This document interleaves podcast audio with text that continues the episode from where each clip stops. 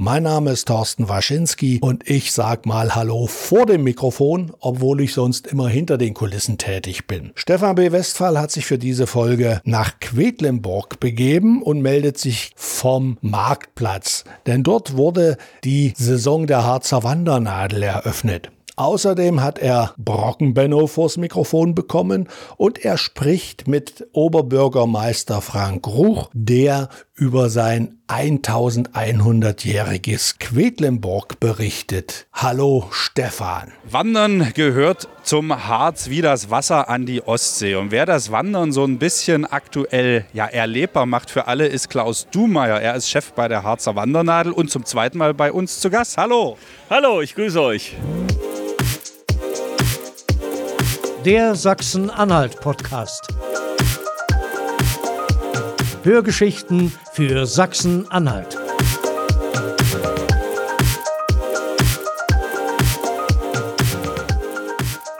Ja, jetzt muss ich doch mal ganz ehrlich fragen. Äh, wenn Corona was Gutes hatte, gefühlt, dann doch bestimmt so einen richtigen Ansturm auf die Harzer Wandernadel, oder?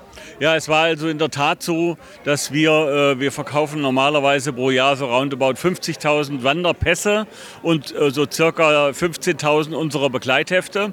Und in der Zeit waren es dann tatsächlich über 80.000 geworden. Oh Gott, ich kriege das ja immer mit, wenn ich irgendwo bin äh, an einer Stempelstelle dieses Scharnierquietschen, das hört ja nie auf. Das geht, eigentlich könnte man sie gleich offen lassen künftig. Ja, das stimmt. Es gibt natürlich Hotspots, das ist schon so, ja, wo äh, sich kleine Schlangen bilden. Und äh, die Hotspots sind toll. Wir haben natürlich aber auch eben Stempelstellen, die ein Geheimnis sind, wo man ohne die Stempelstellen gar nicht hingekommen wäre.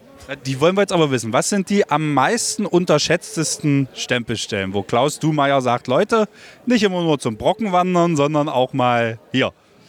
Ja, also ich äh, bin auch sehr gerne im Südharz, ja, beispielsweise Questenberg, ja, verträumtes Dörfchen, ich glaube mit 100 Einwohnern. Ja, sowas ist eine, ein Geheimtipp.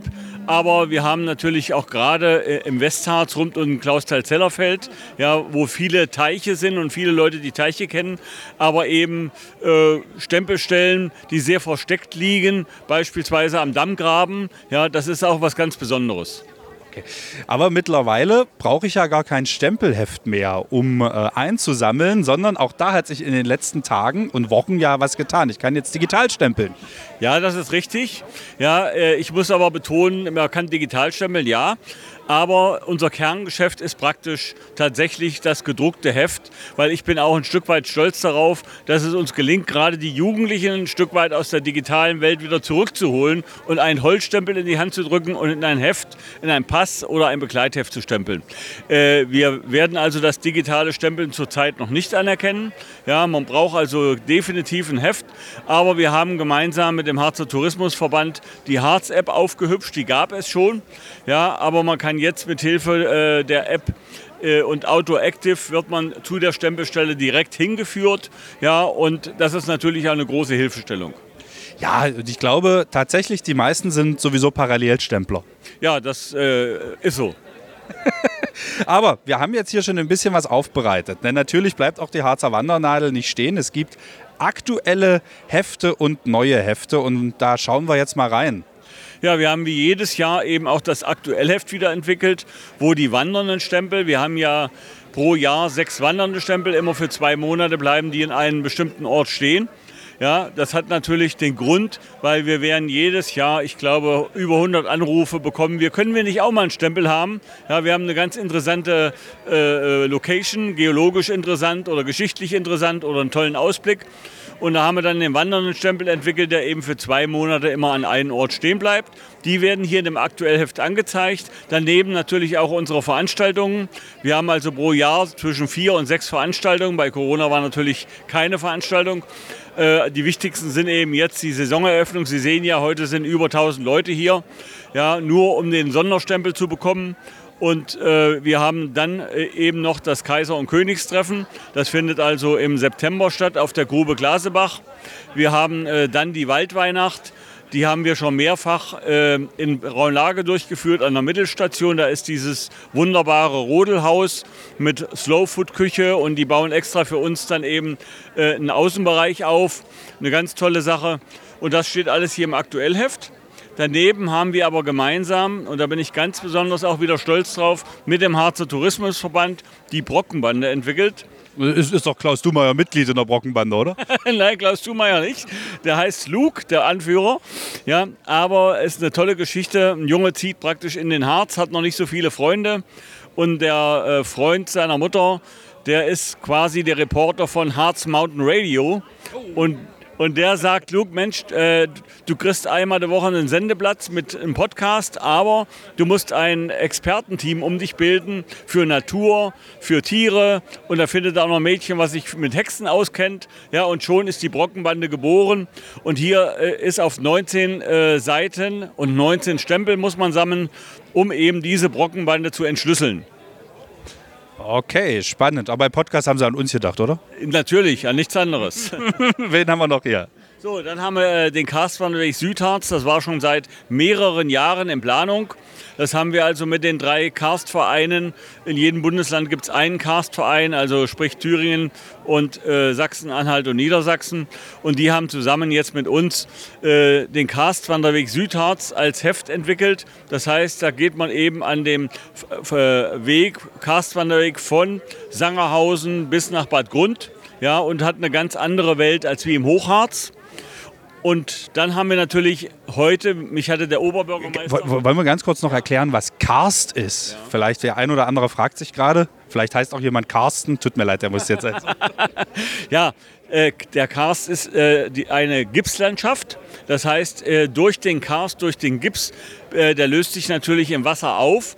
Und dadurch gibt es unheimlich viele Erdfälle, Doline nennt man das, oder eben auch Karsthöhlen, ja, plötzlich oder der periodische See äh, in der Nähe von Questenburg, da führt mal Wasser, mal ist das Wasser weg und man weiß bis heute nicht genau, wo ist denn das Wasser hin. Ja. Vielleicht will man es auch gar nicht. Nein, also es ist eine ganz, ganz äh, andere mystische Ecke und da ist das Wappentier der Dachs, weil es eben so viele Höhlen gibt, verkriecht der Dachs sich natürlich gerne in Höhlen, ja, und da hat er die Möglichkeit zu. Und äh, wenn ich den dann gewandert habe, kriege ich einen Dachs dann mit nach Hause. Dann kriegen Sie den kleinen Dachs, genau. Der lebt aber nicht. Der lebt nicht. Und heute gab es noch eine Neuerung. Ja, und zwar äh, der Oberbürgermeister von Quedlinburg hatte mich eingeladen, Mensch, willst du nicht im Rahmen unserer 1100-Jahr-Feier deine Saisoneröffnung machen? Und dann habe ich so gesagt, naja, Quedlinburg steht für Geschichte, Kultur, Fachwerkhäuser, ja, und äh, ja, aber Wanderungen.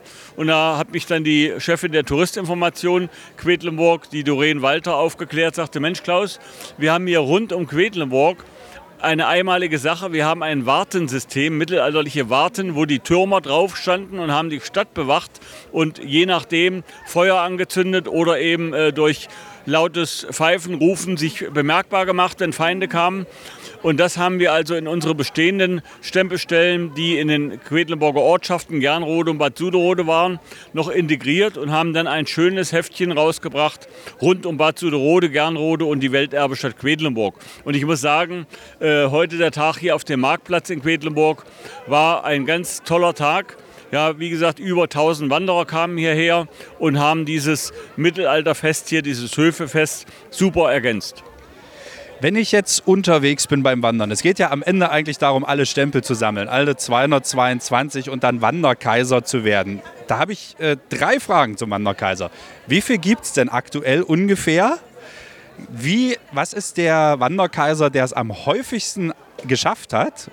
Und wer hat es am schnellsten geschafft? Oder wie lange ging der schnellste Wanderkaiser? Also, wir haben fast 10.000 Wanderkaiser zurzeit.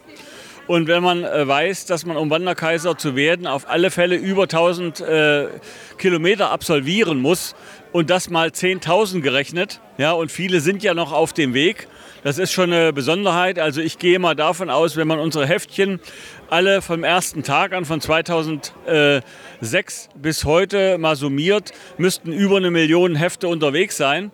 Ja, und das heißt also, die 10.000, die drangeblieben sind, das sind die jetzigen Wanderkaiser. Am, ein Prozent. Ja, ein Prozent. Äh, am schnellsten war quasi der Helmut Engelmann. Deswegen nennt er sich auch Turbokaiser. Der Mann ist mittlerweile auch schon über 70 ja, und hat jetzt so seinen 38. Wanderkaiser geschafft. Ja, und damit äh, jeder, der das anzweifelt, dass er so oft Kaiser war, äh, damit er dem sich wehren kann, lässt er äh, von uns immer die einzelnen Hefte unterschreiben mit Datum, ja, so dass er eben nicht schummelt, weil man könnte denken, er hat drei, vier Hefte im, im Rucksack, ja, und hat, hebt die dann fürs nächste Mal auf. Nein, das ist nicht so. Und äh, der, der es am meisten geschafft hat, das ist der Herr Helmut aus Blankenburg. Der muss jetzt so ungefähr bei 47 Mal liegen. Bei 47 Mal. Und äh, jetzt noch mal kurz zu dem Vorgang. Wie lange hat er für eine, ein Heft gebraucht als Rekord? Als Rekord waren das 32 Tage. Ja, das ist ja nicht mal, also knapp einen Monat. Ja, er hat sich also dann auch äh, natürlich immer in verschiedenen äh, Regionen eingemietet, ja, hat da übernachtet und dadurch kam er natürlich schnell voran. Wo kann ich Inspiration hernehmen für Wanderrouten, um jetzt zu gucken, wie kann ich das am effektivsten machen? Gibt es da auch was von der Harzer Wandernadel? Wir haben also einmal das Heft von Herrn Langlott.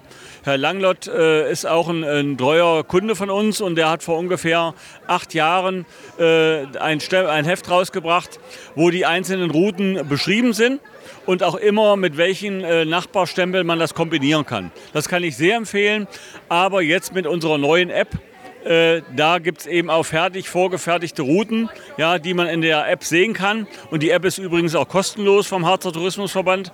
Und äh, da kann man eine wunderbare Planung mitmachen. Okay, zu den Abzeichen. Ne? Die ganz bekannten sind da. Die Wanderprinzessin, haben wir jetzt erfahren, kann auch jeder äh, ansonsten nehmen. Wir haben ja heute auch eine echte Harzer Wanderprinzessin hinter der Kamera. Sie erinnern sich? Oder? Ja, richtig. Aber auch da gibt es was Neues, nämlich haben Sie eine Lücke geschlossen. Ja, wir, wir hatten also sehr, sehr viele Anfragen. Äh, meine Mitarbeiter haben immer berichtet von Damengrüppchen, also erwachsenen Damen, die dann mit einem Pikolöchen im Hand, in der Hand angestoßen haben, wenn sie Kaiser waren, bei uns im, äh, in der Touristinformation im Servicebüro und haben gesagt, Mensch, wir sind zwar jetzt Kaiserin, aber schöner wäre es gewesen, wir hätten auch Prinzessin werden können.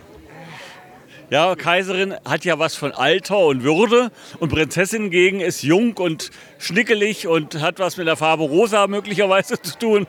Und äh, da haben wir gesagt, warum heben wir eigentlich die Altersbeschränkung nicht auf? Ja, da gab es auch wieder unterschiedliche Reaktionen. Sie kennen das ja in den, in den sozialen Medien. Ja, ein Vater hat geschrieben, mein Sohn hat heute Morgen seine Urkunde Prinz zerrissen, weil das jetzt auch Erwachsene werden können. Gut, da muss ich mit leben. Ja, ich weiß auch nicht, ob das ein Kind macht und zerreißt seine Urkunde. Allen Menschen recht getan. Ja, so ist es. Und äh, deswegen haben wir das auch durchgezogen. Aber wir haben heute äh, eine Lücke geschlossen, weil wenn man äh, quasi König ist, hätte man jetzt und macht also nicht das Begleitheft Harzer Steiger, was mit Bergwerken und Höhlen zu tun hat. Ja, dann bekommt man ja mit 111 Stempel den Harzer Steiger. Das ist ja eine Brosche aus echtem Harzer Gestein. Und König brauche ich wie viel? 50. Und ähm, da haben wir gesagt, Mensch, dass, wenn einer nicht Steiger werden will, brauchen wir bei 100 was. Und da haben wir von dem Peter Reinsdorf, das ist praktisch ein Metallkünstler aus Hamburg, der aber aus Blankenburg stammt, haben wir einen Harzer Wanderrucksack äh, ja, fertigen lassen. Und er ist auch rechtzeitig jetzt zur Saisoneröffnung fertig geworden. Und so wie ich gesehen habe, sind da schon von heute Hunderte über den Dresen gegangen. Ja, weil viele wollen natürlich das komplette Sortiment. Gut, wir müssen noch ein bisschen wandern. Wir haben ja immer noch äh, das Versprechen, wenn wir Wanderkaiser werden, wollten Sie mit der Musikschule für uns einen kleinen Empfang organisieren mit äh, Tanz, Gesang und äh, Speis. Das werden wir auf jeden Fall noch mitnehmen. Das heißt, wir sehen uns spätestens in ein paar Jahren wieder. Ich danke Ihnen und wünsche Ihnen noch ganz viel Spaß mit der Harzer Wandernadel und viele tolle weitere Ideen. Dankeschön. Der Sachsen-Anhalt-Podcast. Ich glaube, es gibt hier im Umkreis von 500 Kilometern niemanden, der diesen Mann nicht kennt. Hallo Brocken Benno. Ja, hallo. Welches ist denn der schönste Aufstieg zum Brocken? Gibt es eine Lieblingsstrecke? Ja, natürlich. Also eigentlich sind alle Aufstiege schön, aber der schönste oder interessanteste ist erstmal der Eckerlochstieg auch äh, Bestandteil des Teufelstieges. Das war ja meine Idee, die historische Route von äh, Faust mit einzubeziehen, mit äh, Beginn in Elend über Schirke, Eckerloch zum Brocken. So, und der Abstieg finde ich immer sehr schön, der äh, Weg äh, Richtung Eckertalsperre, Bad Harzburg. Also weil man da viel Sicht hat in alle Richtungen, also es ist wirklich fantastisch. Aber wie gesagt, auch der Goetheweg von aus Richtung Dorfhaus kann ich auch empfehlen. Ist auch wunderschön. Also wie gesagt, alle Wege kann man empfehlen. Du bist 9000 Mal auf dem Brocken gewandert. So eine Frage, die haben dir bestimmt schon viele gestellt, aber wird das nicht langweilig? Nein, jeder Tag ist anders. Jeden Tag treffe ich auch nette Menschen aus ganz Deutschland, die mich auch ansprechen. Und äh, ich habe ja sechs Motive, äh, dort hochzugehen. Ich meine, ja klar wird mir die Frage gestellt, warum gehen Sie hoch? Wird das nicht langweilig? Sie kennen doch alles. Oder haben Sie kein Zuhause oder eine böse Frau? Ja, ja, das muss man sich alles anhören. Nein, ich habe sechs Motive, um, die habe ich auch ausführlich beschrieben in meinem Buch. Es gibt ja ein Buch, Brockenbenno, der einzige 8000er im Harz. Äh, und an erster Stelle steht natürlich der Mythos Brocken, der Brocken selbst als besonderer Berg, der ja nur weltbekannt ist, auch durch Goethe. Der Brocken ist immer was Besonderes. Und äh, zweiter Grund ist dann die, man erfreut sich an der Natur. Die ist da doch ganz besonders im Brockengebiet. Zwar jetzt durch den Klimawandel und äh, Brocken, äh, Borkenkäfer und Trockenheit, äh, viele trockene Bäume. Manche Leute schimpfen eben darüber, gut, es sieht nicht gut aus. Aber man muss vernünftig sein und sagen, der Wald befindet sich im Wandel zur neuen Wildnis und man muss das mal beobachten, wie sich neue kleine Fichten entwickeln aus den alten Baumstämmen, aus den Stuken, auch die umgefallenen Bäume mit den Wurzeln. Das ist alles interessant. Da muss man nur ein Auge für haben und das kann ich nur empfehlen. Und ich, sogar ist es ja ein Vorteil, dass man jetzt viel mehr Weitsicht hat. Früher bin ich durch dunklen Wald gegangen, ohne Sicht nach rechts und links, keine Sonne, nichts. Aber heute gehe ich bei Sonne und bei schöner Aussicht in alle Richtungen. Am 22. Mai kommt ja ein ganz besonderer Aufstieg dazu. Magst du uns da ein bisschen was zu erzählen? Da bist du ja auch nicht allein, habe ich gehört. Ja, ja, am 22. Mai äh, feiere ich meinen 90. Geburtstag und den 9000. Aufstieg. Den 9000 habe ich aber schon Ende vorigen Jahres geschafft, aber noch geheim gehalten, weil ich den eigentlich reinschieben will bis zum 90. Geburtstag. Und äh, da freue ich mich natürlich, da kommen wieder viele Wanderfreunde. Und äh, das ist keine große Feier, sondern es ist ein, Treff, ein Treffen mit den Wanderfreunden. Da können wir uns dann austauschen, Fotos machen, Autogramme äh, werden ja auch gerne von mir äh, gewünscht. Das mache ich alles. Benno, ich wünsche dir auf jeden Fall noch 10.000 Aufstiege. Dann verspreche ich dir, warte ich auf den Brocken in einem Tütü auf dich. Ja, danke. Das freue ich mich auch. Der Sachsen-Anhalt-Podcast. Quedlinburg feiert Geburtstag. 1100 Jahre ist die erste urkundliche Erwähnung her. Damals noch nicht dabei, aber heute sozusagen ein bisschen der Kaiser von Quedlinburg, Frank Roch. Hallo. Ja, schönen guten Tag. Was meinen Sie denn zu 1100 Jahre Quedlinburg? Was können die Gäste hier alles erleben? Also wir haben ja ähm, eine Festzeit. Wir haben nicht nur an diesem Wochenende die Hoftage, sondern es schließen sich sechs Wochen äh, Festzeit an, wo wir verschiedenste Formate haben der Bürgerbeteiligung, ob das Musikfeste sind, ob das Fotowettbewerbe, Blumenwettbewerbe sind, Ausstellungen, Gesprächsrunden. Wir stellen besondere Orte vor, wie unter anderem unsere Sternwarte mit einem riesigen äh, äh, unterirdischen Wasserbehälter, den, den die Stern, der Sternwartenverein als Veranstaltungsraum äh, umgestaltet, unbedingt eine Idee wert. Das JKI ist dabei, unser Bundesinstitut, die Feininger Galerie. Das kann man in den nächsten sechs Wochen erleben und der krönende Abschluss wird dann das Pfingstwochenende, an dem wir die Königstage feiern. Und zwar das zukünftig immer am ersten Juniwochenende äh, stattfindende Stadtfest. Und da sind vier Tage Jubel, Trubel. Also wer noch nicht in Quedlinburg war oder lange nicht in Quedlinburg war, der sollte die nächsten sechs Wochen dafür einplanen. Der Sachsen-Anhalt-Podcast.